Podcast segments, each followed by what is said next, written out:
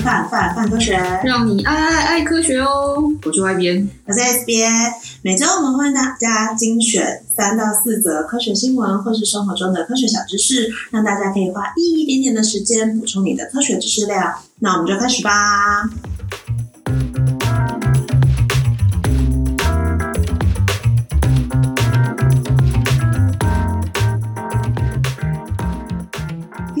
第一个主题呢，大家可能或多或少都有看过，或者是你自己就是属于其中的一员，那就是储物症。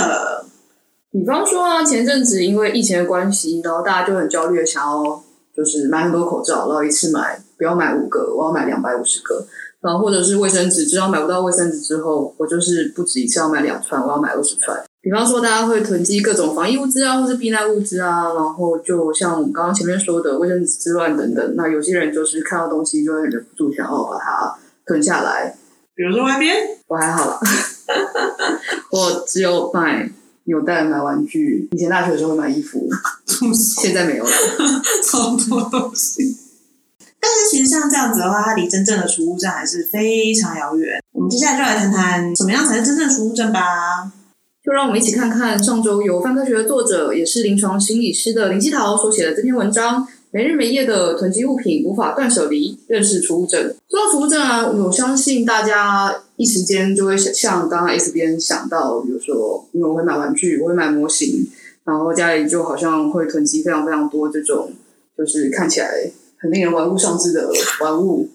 然后呃，但其实这样子的人，他很像我们所想象的储物症的呃人，但是其实他们离真正储物症的患者离得还是有点遥远。怎么说呢？因为其实这些人，他们对他们的物品仍然是呃有控制感的。他们会或者是我们，我们会替这些物品啊做分类啊，找地方摆放啊，然后小心翼翼的呃分类啊、陈陈设啊，然后。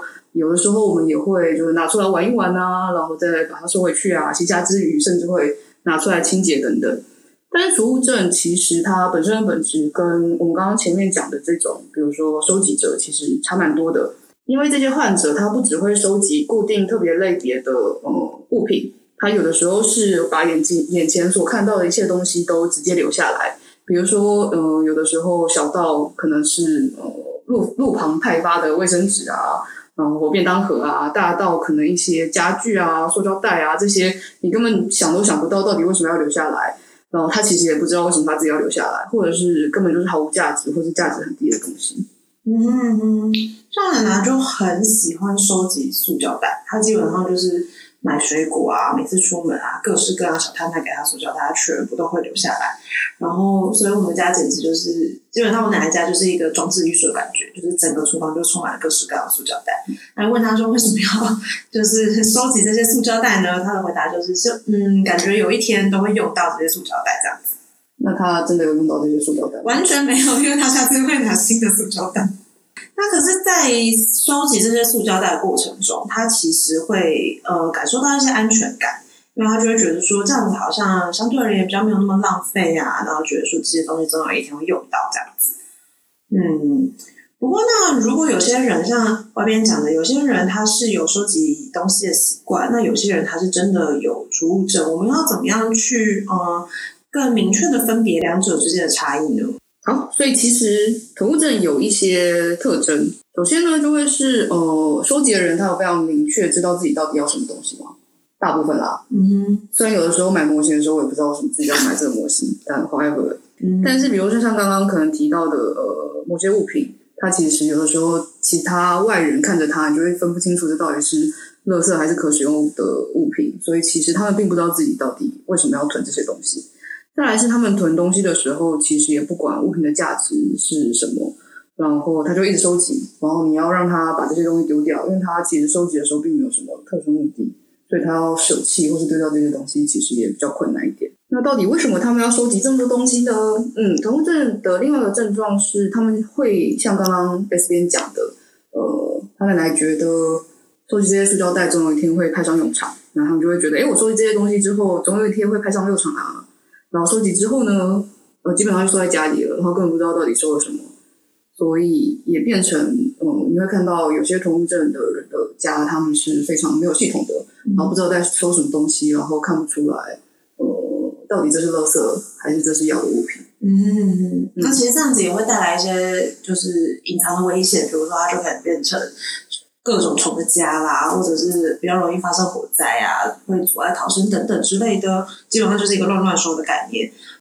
还有另外一种跟储物症症状很相似的是动物储物症，那他们收集的东西就不是我们刚刚前面讲的物体，而是生物。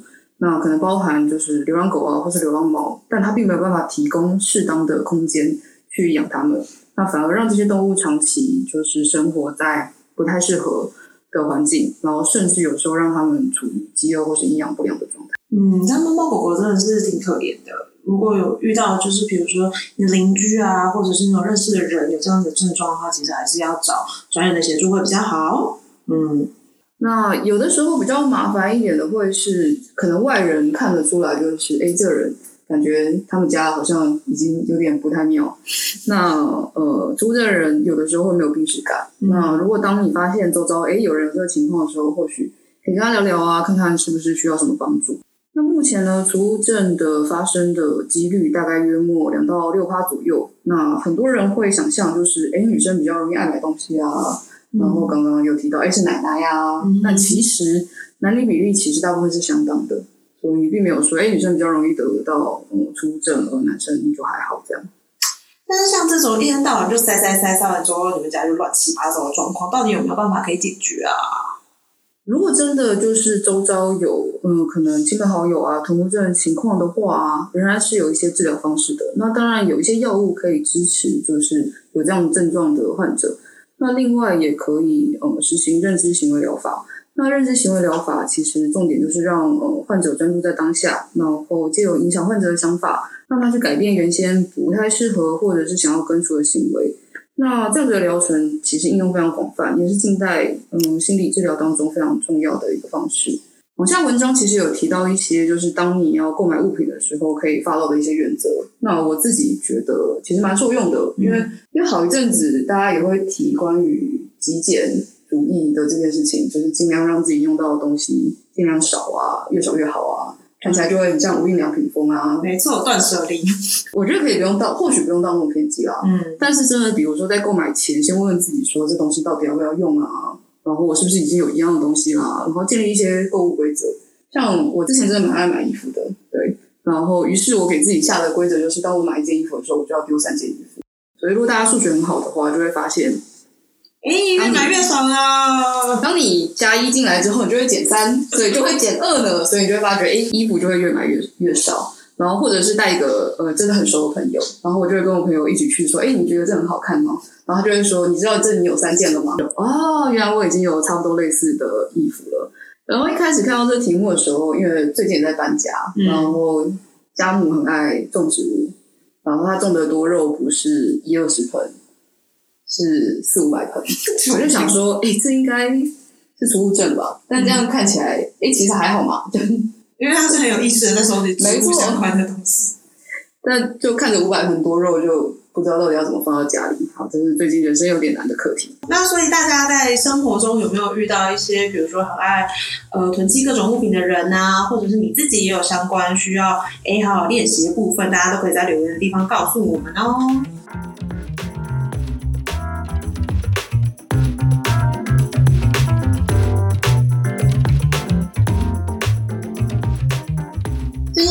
很容易就会想要顺手买杯饮料，像刚刚午餐回来的时候就会想要买真奶啊。像外面有什么特别喜欢的饮料吗？与其说特别喜欢，不如说因为现在都习惯要喝咖啡，所以早上都会一定要就是喝拿铁啊，所以就会买个牛奶啊，丢在公司的冰箱啊，然后用公司的咖啡机啊煮咖啡。嗯嗯嗯。但是你这样子把东西放在公司的时候，是有没有遇到神秘的都市传说？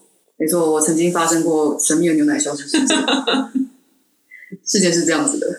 因为我都会买牛奶，然后有的时候就会觉得，哎，牛奶这几天喝的特别快，过几天喝的特别慢，到底是发生什么事呢？然后于是我就进行了一个呃实验，这个实验是这样的：就我每次喝牛奶的时候，我会把牛奶倒完，然后在上面画黑线，我就可以记录，就是我到底喝了多少。直到某一天，我再把牛奶拿出来的时候，发觉我牛奶的那个水平线离我画的那条黑线超级爆炸远，大概五公分吧。然后想到底为什么牛奶不见了呢？好。于是我就跟公司的同事说，然后说完之后，大家都嗯不知道怎么办，然后也无解嘛。嗯、然后于是就呃往下会觉得，哎，应该是有人偷喝牛奶，然后就发了公告说，请大家不要再偷喝牛奶了。但神秘的事情是，隔天我又买了一罐新的牛奶，嗯，然后再花了黑钱，牛奶还是不见了。救命！半科学的冰箱就是 会吸牛奶的冰箱。但自从对，但自从这一次结束之后，就再也没有牛奶消失了。然后我就有跟朋友分享这些故事，然后也有朋友跟我分享，就是因为他们他们公司在那个家乐福附近，嗯，内湖那里，然后所以他们有时候中午去吃饭就顺便买菜。然后有一次他同事就买了两颗很大颗花椰菜，然后下班的时候一颗就不见了。哎，花椰菜太过分了！然后花椰菜也才两颗。啊！你中间拿掉那一颗，你是要去哪里？你拿一只就算了，你拿。然后我们这一集的那个这个段落就到这边，在这个恐怖的都市传说之中 结束。好，那我们要来聊聊我们上个礼拜其实有一篇新发布的文章，就是在聊牛奶，然后它引发了非常多的回响，因为其实很多人都会有那种，比如说早上啊，早餐就要喝一杯牛奶的习惯。那这篇文章呢，是来自我们的好伙伴照护线上的文章，他想要用这篇文章帮我们打破喝牛奶的迷思，比如说最重要的，喝牛奶长高到底是不是牛奶商人的阴谋呢？众所周知，我们都是哺乳类动物，你是，你家狗是，你家猫也是。小 baby 出生还未满一岁之前呢，乳汁是小婴儿很重要的食物，因为此时呢，它的营养来源几乎都靠母乳。那当中其实有一些很重要的免疫蛋白，然后可以强健他们的免疫系统。呃，牛奶呢，对人来说也是很好的蛋白质来源，因为它还有一些氨基酸。那这些氨基酸因为人体无法自行合成，所以它也被称为必需氨基酸，我们必须要从食物当中摄取。换句话说，牛奶可以让我们的身体平衡蛋白质合成啊、摄取啊、合成肌肉啊，维持好的蛋白质的品质。那如果让儿童喝牛奶的话，其实对生长发育是非常不错的呢。嗯，像之前就有统计数据发现啊，全世界平均身高最高的国家是荷兰，而荷兰呢也是乳制品摄取量最高的国家之一。不过这并不代表每个人喝了牛奶就人人都长到一百八，像我弟就是个完美的反例。所以令弟喜欢喝牛奶，他超爆超爆爱喝，就从小就因为他一直觉得喝牛奶就可以长很高。所以大概从小学开始就乖乖每天早上都会一杯，不过到现在也只是号称号称一百七而已。啊，号称一百七已经比台湾人平均身高 差不多了啦。不过因为身高其实牵涉到了很多基因遗传的因素，然后它当然跟生长环境啊、饮食摄取也大大有关系，所以也不是单一因素就能决定的。话说很多人都觉得喝牛奶可以补充钙的这件事情啊，虽然说起来很顺，好像是一种常识，但不知道到底是真的假的。当一个人喝牛奶补充钙质的时候，在这个期间，我们的骨密度或许会提高，但是也会发现，如果你不再持续喝牛奶的时候，骨密度就没有办法维持。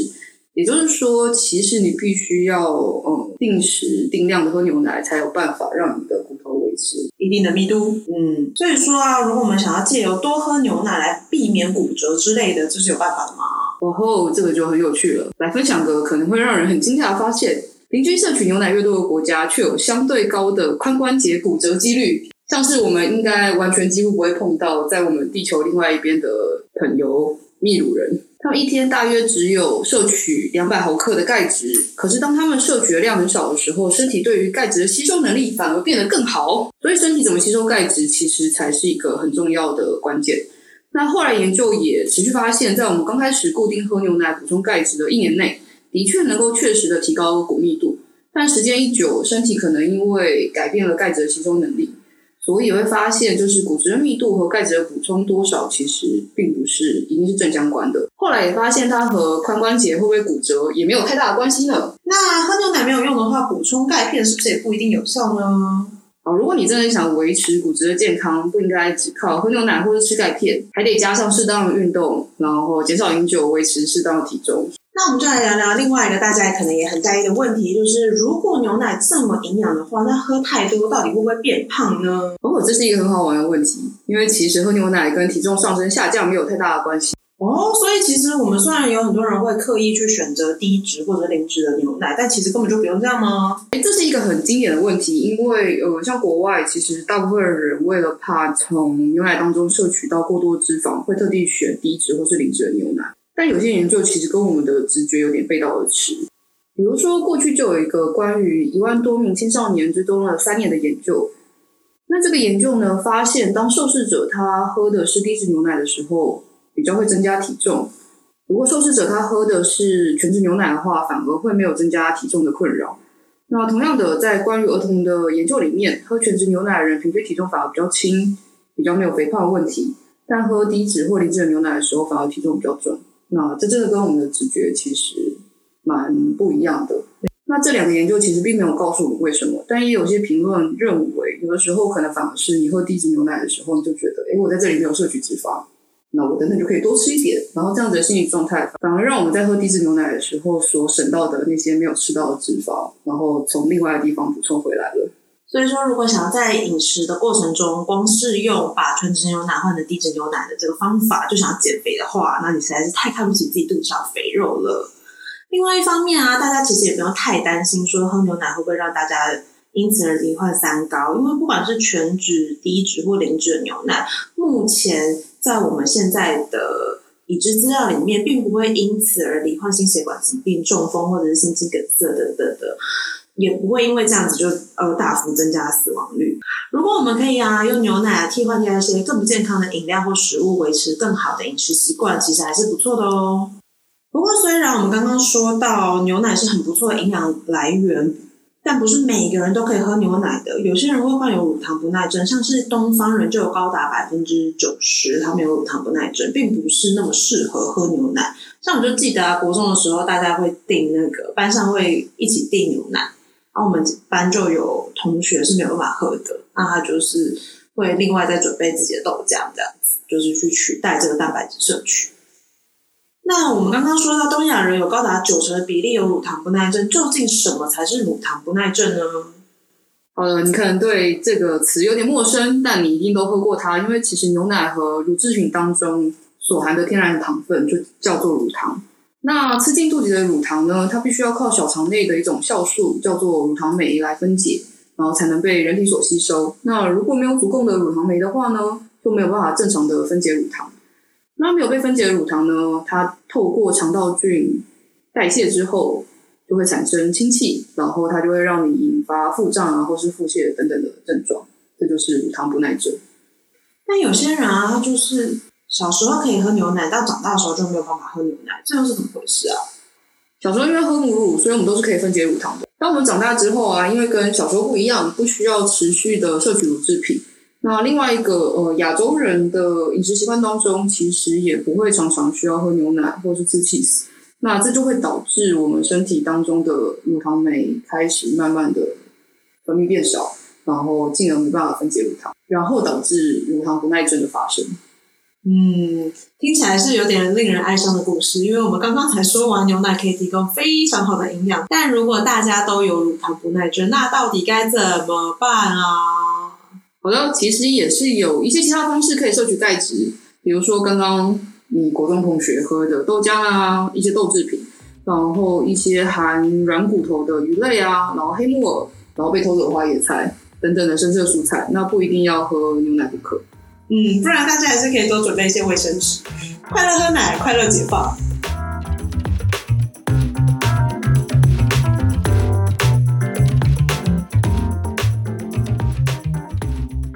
那接下来呢想跟大家分享一个非常振奋人心的事件，就是这次呢，美国在台湾时间五月三十一号，第一次由私人企业的太空公司载人上太空啦！呜！但这一次的事件为什么这么特别呢？我们请外边跟大家分享看看。这件事情标志着就是，哎，商业公司终于可以载人上太空了。那可能我们离就是呃商业的太空旅行越来越近了。然后另外一个令人兴奋的点就是，这次所使用的天龙号太空船跟猎鹰九号运载火箭均由 SpaceX 自主研发。这次发射呢，在佛罗里达所进行。那它其实并不是正式的计划，因为它的计划名称是 Demo Two。那指的是就是他们第二次的演示任务。那第一次其实就是大概约莫在三天前，那那天天气不太好，所以就发射失败。这次所使用的猎鹰九号火箭呢，大家应该蛮常听过它的名字。然后，因为它已经试射好多次了，然后它因为可以回收，所以我们常常会听到它会回收在一个非常可爱的平台，叫做 Of course I still love you，非常浪漫的一种名字。然后它可以被多次重复使用。那我们常听到猎鹰九号的名字，那 S 编你知道猎鹰九号的名字是从哪里来的吗？嗯，听说呢，这个火箭是得名于《星际大战》里面的飞行船千年鹰号，大家都有听到里面都有个鹰，那你在英文里面就是 Falcon 这个字。那在这一次成功发射之后，大家都认为说它开启了一个太空旅行的新纪。美国人很骄傲说他们这次再也不需要俄罗斯的帮助了。诶，为什么在之前的太空旅行中会需要俄罗斯的帮助？其实，在约莫二零一零年的时候，就大家应该还有听过太空梭那种载人飞行器。那二零一零年之后，其实他们就基本上都退役了。然后在研发下一代新的载人系统的时候，中间有一些空窗期。那他们就觉得，诶，NASA 就觉得这段空窗期其实可以跟俄罗斯互相合作，然后让俄罗斯直接送人到国际太空站就好啦。所以他们就有签约这样。但也因为这个关系，其实中间偶尔就会有一些互相争执，所以就是旧的机具已经退役，新的机具还没出来，就在这个神秘的空窗期，我就被迫得跟俄罗斯合作。但美国跟俄罗斯也不能真的在太空计划当中交恶了，因为国际太空站的运营其实有很多国家参与其中。那美国跟俄罗斯是两个其中最大的国家，那当然还有一些，比如说欧盟啊、日本啊。这其实他们在太空上面的结盟比地上还要来得更紧密一点。嗯，所以在太空有太空的政治，跟我们地球上的政治有点类似又不太相同。嗯，这次的载人任务跟过往比较不一样，因为通常火箭其实发射完之后就可以跟他说再见，但是 SpaceX 他们呢很喜欢跟他们家的太空船说 hello，然后再欢迎他回来。所以，呃，这其实也是第一次。不不只是商业公司，嗯、呃，载人上太空的第一次，也是第一次发射，呃，载人上太空之后，火箭再回收的里程碑。嗯，因为其实火箭回收并不是一件容易的事情。我们把火箭推进到太空这件事情，我们已经很有经验了。其实，那到要如何让它在回来的时候，它可以稳稳的落在该落在的地方，这件事情反而非常不容易。那它如果没有降落在正确平台上，它就会呃失效或损毁，没就没有办法下一次再继续使用。当我们可以很好的回收这些火箭之后，其实就可以节省很多太空旅行的成本。随着这次商业试飞成功呢，感觉我们好像离太空越来越近了。不知道大家是不是都有在努力存钱上太空的？外边会想要上太空旅行吗？很想，但好像所有钱花了之后，去了就回不来了。我就必须要有个国家可以去这样子。那你找到地方啦，因为现在呢有一个太空王国叫做阿斯加迪亚，它英文是 Space Kingdom of Asgardia。呃，它的名字的起源其实就是北欧神话里面的国家。有点有趣的是，重建这个团队的其实是由加拿大、俄罗斯、美国、世界各地的太空专家所组成的。然后他们甚至透过网际网络向全球招收公民。他声称他们自己将会成为联合国议员，然后这个国家已经有一百万公民了呢。嗯，现在呢，就由我为大家朗诵一下他们的宪法内容。首先呢，他们的最高价值包括太空和平与和平定居宇宙。那接下来呢，就是他的全国公民，无论来自地球上哪个国家，现在住在哪里，或者他是哪一国国家的身份，无论种族、民族、性别、宗教、语言，或者是他的财务状况，基本上他们都是一律平等的。我自己最喜欢的其实是这一条，他是说呢，Asgardia 它是一个科技领先、思想繁荣的国家，充满了科幻的味道呢。不过，其实说到科幻啊，很多东西就是我们现在看起来好像，哎。很习以为常的东西，曾经在比如说十年甚至五十年之前，对于那时候的人来讲，也是一种科幻的感觉。想想现在天翻地覆，影响我们的手机，它是十多年前出现的产物呢。嗯，这件事情非常的惊悚。说到这边，就想要来工商一下。没错，我们接下来办科幻奖要开始征稿喽。其实一直都在征嘛，但大家都没有在认真投啦。科幻是非常重要的力量，请拿起你的笔。写下你的科幻梦，把文章投稿到泛科幻奖。我们截稿时间是六月三十号。现在好好的写文章，就可以为你的太空旅行存一笔新的基金哦。这一集的泛泛泛科学就到这里，大家可以在脸书、IG、YouTube 上面搜索“泛科学”，就可以找到我们。大家可以留言或者写信跟我们分享你的想法，或告诉我们你想要听什么样的主题。泛泛泛科学，让你爱爱爱科学。我们下集见，拜拜。